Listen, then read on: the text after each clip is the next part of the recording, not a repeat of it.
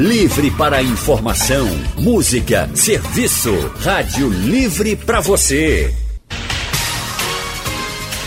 O consultório do Rádio Livre.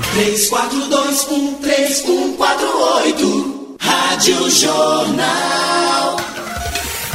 Rádio Jornal na internet.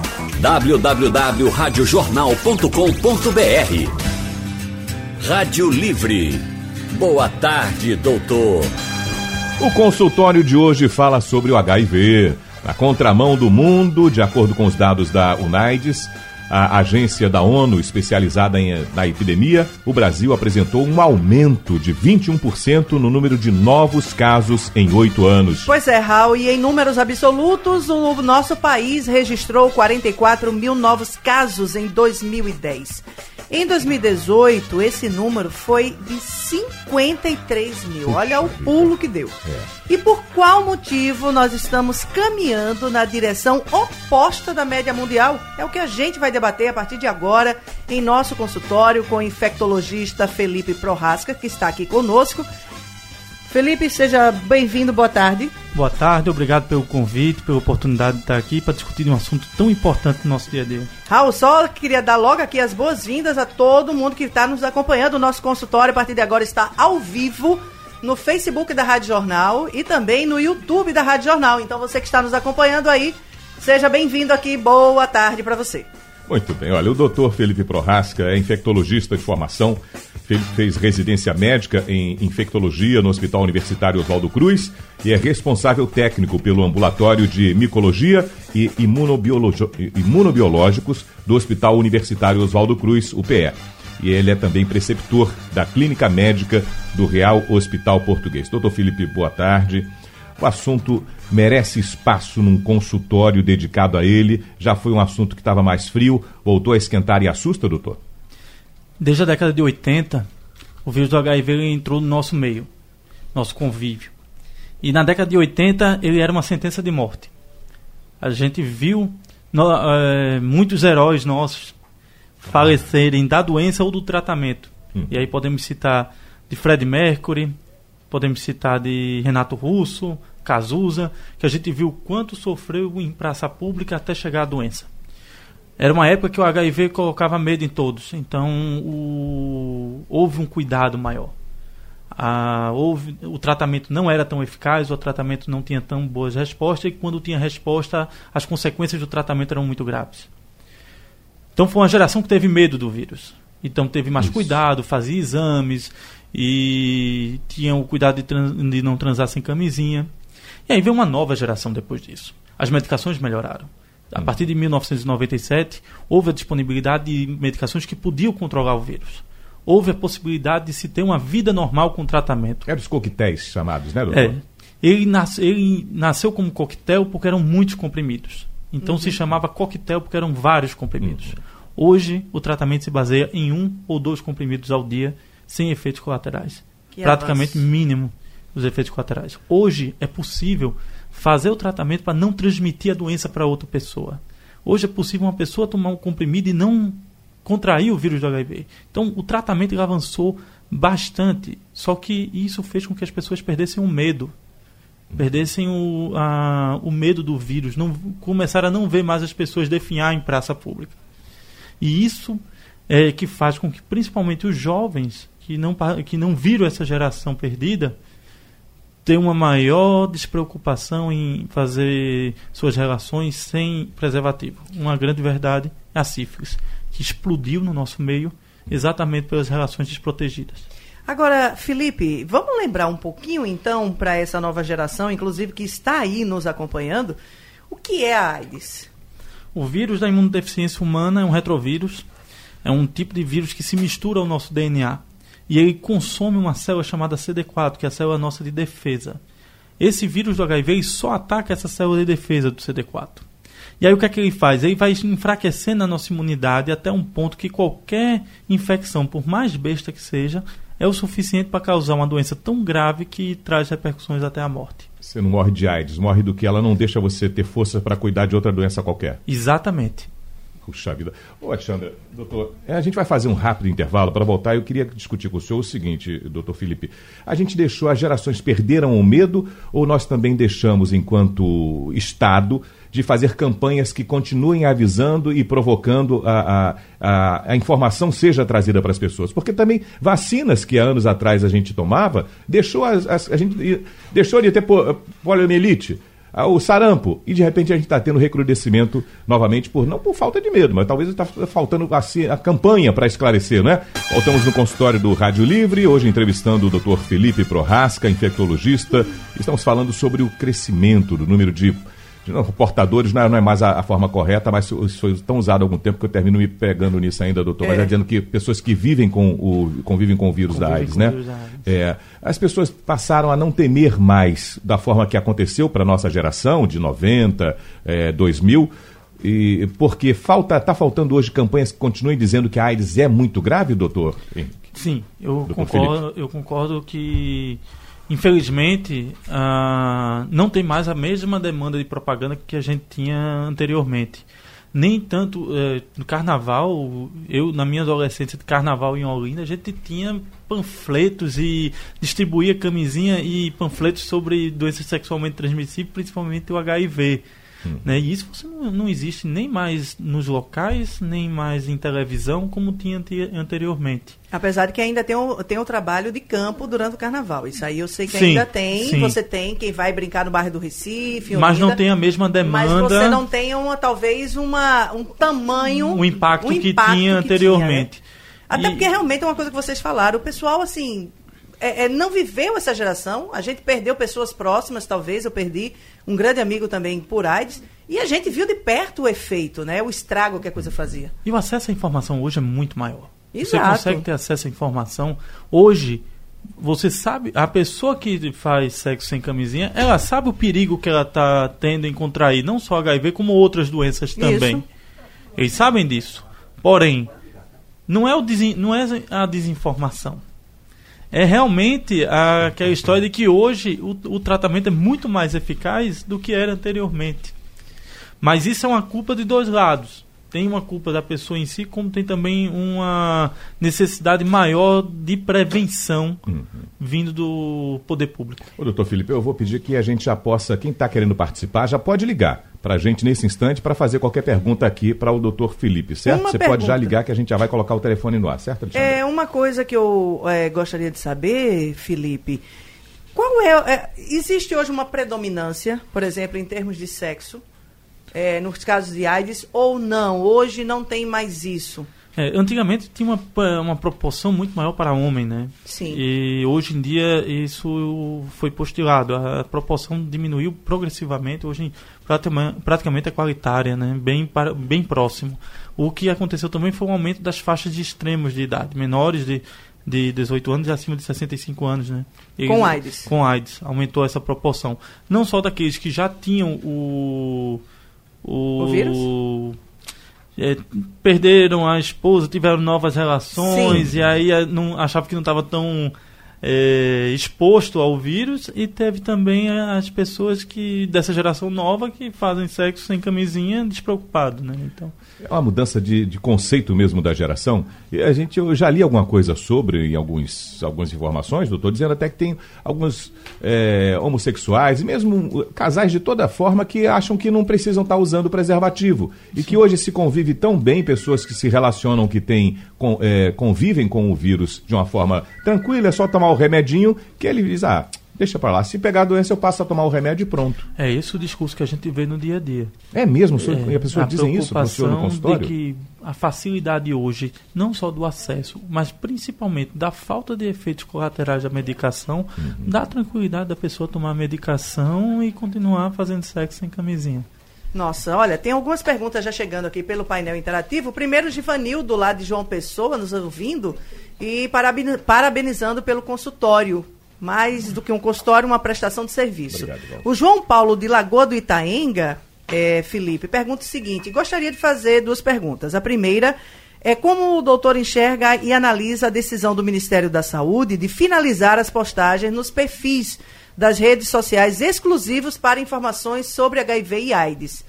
E É, como você enxerga, Felipe, a questão do preconceito ainda existente entre em relação aos LGBTs, que inclusive não podem doar sangue? É, sobre a primeira pergunta, eu vi hoje que o Ministério da Saúde aí concentrou todas as postagens num único perfil, Uhum. né? É uma pena porque quem quer se concentrar num, num assunto específico, ele poderia ficar recebendo aquelas informações em tempo real de forma mais rápida. É, o lado bom que eu vejo disso é que você vai ter informação não só para o HIV, como para uma série de outras coisas. Sim. Então, assim, tudo tem um lado bom e um lado ruim. Eu ainda não sei opinar se essa é a melhor estratégia Vamos aguardar. né? Sobre o preconceito, eu concordo plenamente. Alguma, algumas situações têm que ser revistas com relação ao HIV. Antigamente era obrigatório você pedir autorização ao paciente para poder se fazer o exame. Né? Antigamente você não poderia. com- O cara pode ter um diagnóstico de HIV, o indivíduo, e você não pode contar para a esposa dele que ele tem HIV. E ele está expondo ela a um risco. Uhum. Então, você não, você tinha que colocar codificações para registrar o HIV dentro do prontuário para não ficar exposto que tinha um vírus. O HIV é uma doença como outra qualquer. Hum. Ela acomete pessoas independente de sexo, idade ou de etnias. Ela deve ser tratada como todas as outras doenças. Não só com medicações, mas com respeito e com todos os cuidados que necessitam. Não só médicos, mas de psicologia, de enfermagem, de fisioterapia, de tudo o que tem junto. E aí é independente de preconceito. E aí esses conceitos têm que se estender também para as doações de sangue, para outros cuidados. Porque eu concordo que é um absurdo você não aceitar sangue, que é vida, que leva a vida para tantas outras pessoas. Nós temos métodos moleculares e de exames hoje capazes de dizer se a pessoa tem HIV ou qualquer outra doença que possa ser transmitida pela hemotransfusão e você impedir somente por uma questão de escolha sexual. É, é esquisito mesmo. Acho que isso em breve deve cair, porque não tem sustentação, acho, na cabeça de ninguém, mas de uma forma dessa, se você Até fazer... eticamente é uma É. coisa que é, assim, é, é vergonhoso se discutir É nos dias de hoje, conhecendo a doença hoje como a gente não conhecia na década de 80. Doutor Felipe, é, eu vou trazer Marina Santos, que está com a gente é, pelo telefone, de Boa Viagem. Olá, Marina, tudo bem? Boa tarde, Raul. Boa tarde, Ale- Alessandra. Boa tarde, Marina. doutor.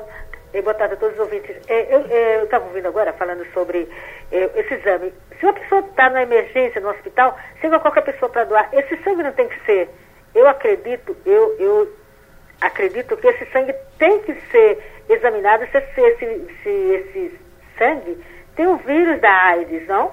Ou, ou pega qualquer sangue e aplica na pessoa. Eu acho errado. Eu acho que tem que fazer o exame de saber se esse, esse, esse sangue pode ser é, feita a transfusão desse sangue, entendeu? Certo. Agora, uma outra coisa que eu queria falar é sobre a camisinha. As pessoas usam preservativo, mas esquecem que fazendo o sexo oral, ele usa o preservativo, faz o sexo normal.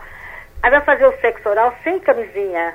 Ah, ele esquece que pode ter a, a transmissão do vírus através da boca, não é isso? Porque eu conheci um rapaz de São Paulo, ele fazia sexo com a namorada com preservativo, mas ele fazia sexo oral sem nada. Só que essa Ok, moça, Marina. ela tinha o, o- o vírus e ela falece, chegou a falecer.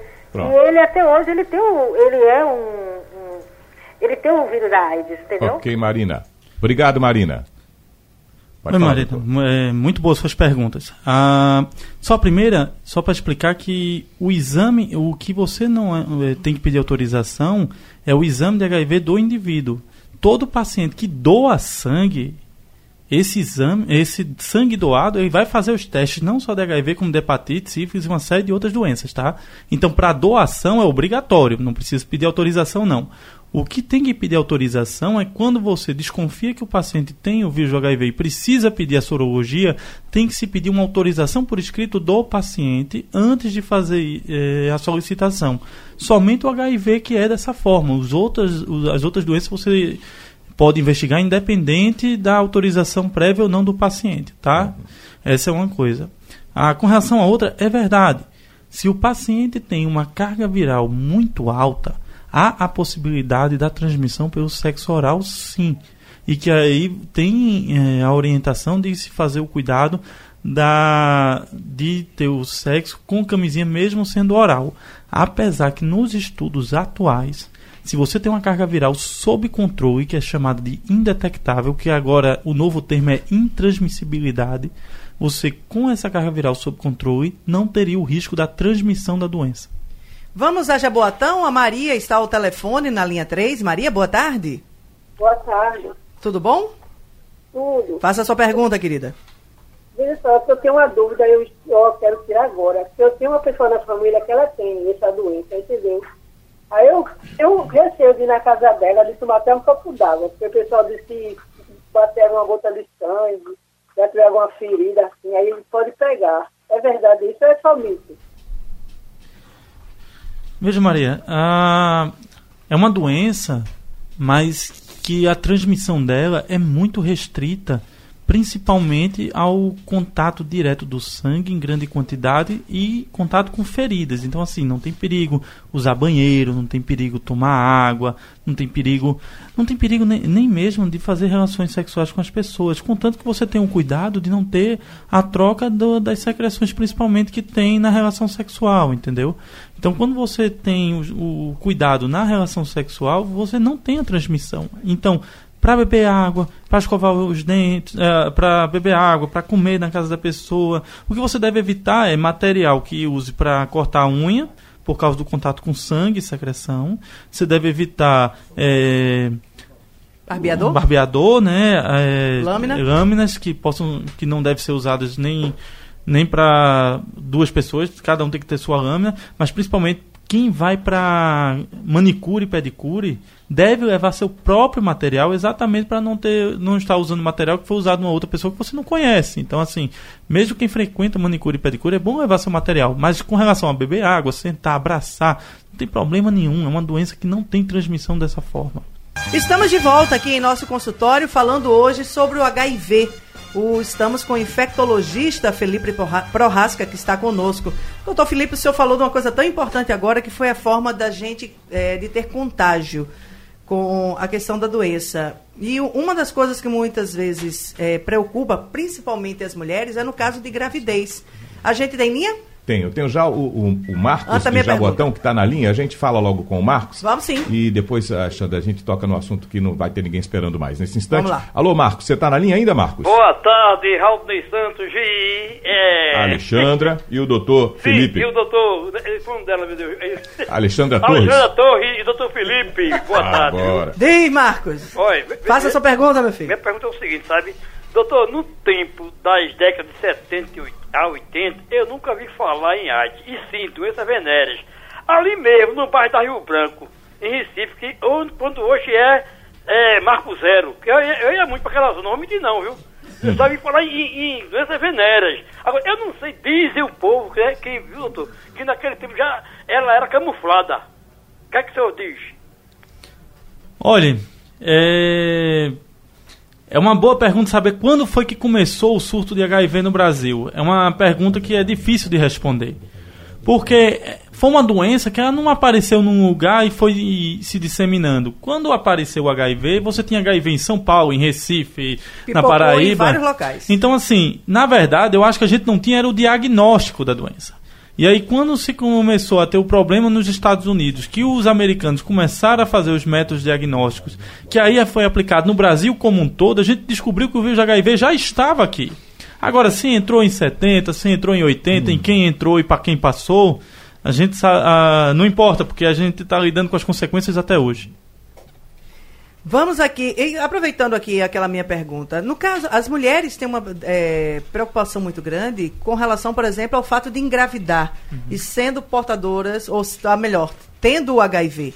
E aí eu te pergunto, hoje há condições de, por exemplo, eu ter o HIV e ter uma gravidez sem tanto risco? Alexandre, essa pergunta é excelente porque foi uma das coisas que mais mudou na história do HIV no, nas últimas décadas. Hoje é possível sim uma mulher ter o vírus do HIV e engravidar uma criança sem o vírus. Hoje é possível um homem ter HIV, a mulher tomar uma medicação para não contrair o vírus e ter uma gravidez sem e a criança não ter o vírus do HIV. Então, hoje há uma possibilidade, uma gama de possibilidades que não é, não existiam há 10 a 15 anos atrás. Então, e principalmente, olha só a responsabilidade de uma pessoa que sabe que tem um vírus do HIV, que tem o vírus sob controle, porque você só pode engravidar com o vírus sob controle, e vai criar uma criança pro resto da vida dela. Ou seja, ela tem uma projeção de que vai ter uma vida normal pelos próximos 50, 60 anos e vai poder criar seu filho sem nenhum problema. Puxa, Maravilha. que coisa boa, que bacana, né? Agora, esse talvez tenha sido também das coisas que, como o senhor falou, deixaram as pessoas relaxadas e. Agora, doutor, ainda houve um momento que havia um, houve um pico de, de, eh, das pessoas que apareceram, surgiram novos casos, de maridos que depois separados, aí depois voltaram a, a ter até uma relação mais. eh, mais dinâmica, com o uso de, dos estimulantes, o, o Viagra e outros estimulantes. Homens passaram a ter uma vida sexual mais ativa depois de determinada idade e passaram a sair com meninas ou rapazes, aí volta para casa, encontra a, a companheira de tantos anos de casada e depois contaminar, contami- contaminou essa, essa companheira de tantos anos em casa. Não houve um- uma situação assim? Houve. Houve e ainda há. Na verdade, a, a promiscuidade é muito grande no nosso convívio hoje em dia. E isso eh, era muito do homem e hoje também da mulher. A mulher também tem suas relações fora do casamento, o homem tem suas relações fora do namoro, do casamento. E, na verdade, quem pega o vírus do HIV é quem faz sexo sem proteção. Então, É. isso aí não existe mais aquele estereótipo. Essa pessoa pode pegar o vírus do HIV porque ela é homossexual, essa pessoa é porque ela tem relações com prostitutas ou tudo mais. A verdade é que hoje o vírus do HIV você não vê o vírus, então você só precisa ter relações sexuais. Às vezes você é casada com um homem lá há 50 anos, só teve ele de relação, mas ele teve alguma relação fora do Exato. casamento, contraiu o vírus e trouxe para casa. Olha só. Isso é, isso é infelizmente, é, é comum acontecer essas histórias no Estão aumentando, inclusive esses tipos de casos têm aumentado. É, Esses tipos de casos. É. O, mas o que a gente ouve, doutor, ainda nas campanhas, eu lembro do- do- das campanhas, quando elas aparecem, é de que a gente diz, olha, o ideal é que a gente possa ter uma- um, um relacionamento é, fidedigno, em que você confia, você não vai estar fazendo sexo com, namorando com sua esposa ou com o esposo o tempo todo de preservativa, que se namorar só os dois, evita bastante coisa, né? Exato. A Exato. coisa da fidelidade é uma, uma vacina importante. Mas os valores da sociedade eles mudaram bastante nesses 20 anos, né? nessa última geração de 25 anos. Né? Os valores, até valores familiares também. Ah, então há uma mudança de perfil muito grande e não teve um medo que diminuiu. E outra coisa ah, o interior né? A gente se concentrou tanto em lidar com as consequências do HIV nos hospitais terciários da capital mas assim o interior do estado precisa ser melhor investigado, pre- precisa ter acesso à investigação. E hoje o Estado ele dispõe de teste rápido na, nos postos de saúde básico da, de família. E que são seguros. Esses, esses testes são. Então você pode fazer o teste de HIV hoje num posto de saúde da sua Simples. cidade, independente Rápido. da cidade. Uhum. E tem um resultado em meia hora. Uhum. E pode conviver com essa tranquilidade. E se tiver o diagnóstico, tem como tratar. Então, o que tem que ser feito, e é, é o que a Organização Mundial de Saúde hoje pré-estabelece, é que 90% da população deve se testar por vírus do HIV. Opa, todo mundo, isso devia estar aí, qualquer examezinho ser feito, faz também o de HIV. É. né? Ok. Foi bom, muito bom poder ter ouvido aqui o doutor Felipe Porrasca, infectologista de formação. Felipe eh, fez residência médica em infectologia no Hospital Universitário Oswaldo Cruz, é responsável técnico pelo ambulatório de micologia e imunobiológicos do Hospital Universitário Oswaldo Cruz UPE e preceptor da Clínica Médica do Real Hospital Português. Doutor Felipe, muito obrigado pelas informações, pela oportunidade de conversar com o senhor aqui no consultório do Rádio Livre. Eu que agradeço a oportunidade, muito bom rever vocês. Prazer foi todo nosso, Felipe. Obrigada mais uma vez pela sua participação conosco e agradecendo também a você que nos acompanhou aí pelo Facebook e pelo YouTube da Rádio Jornal. Um grande abraço.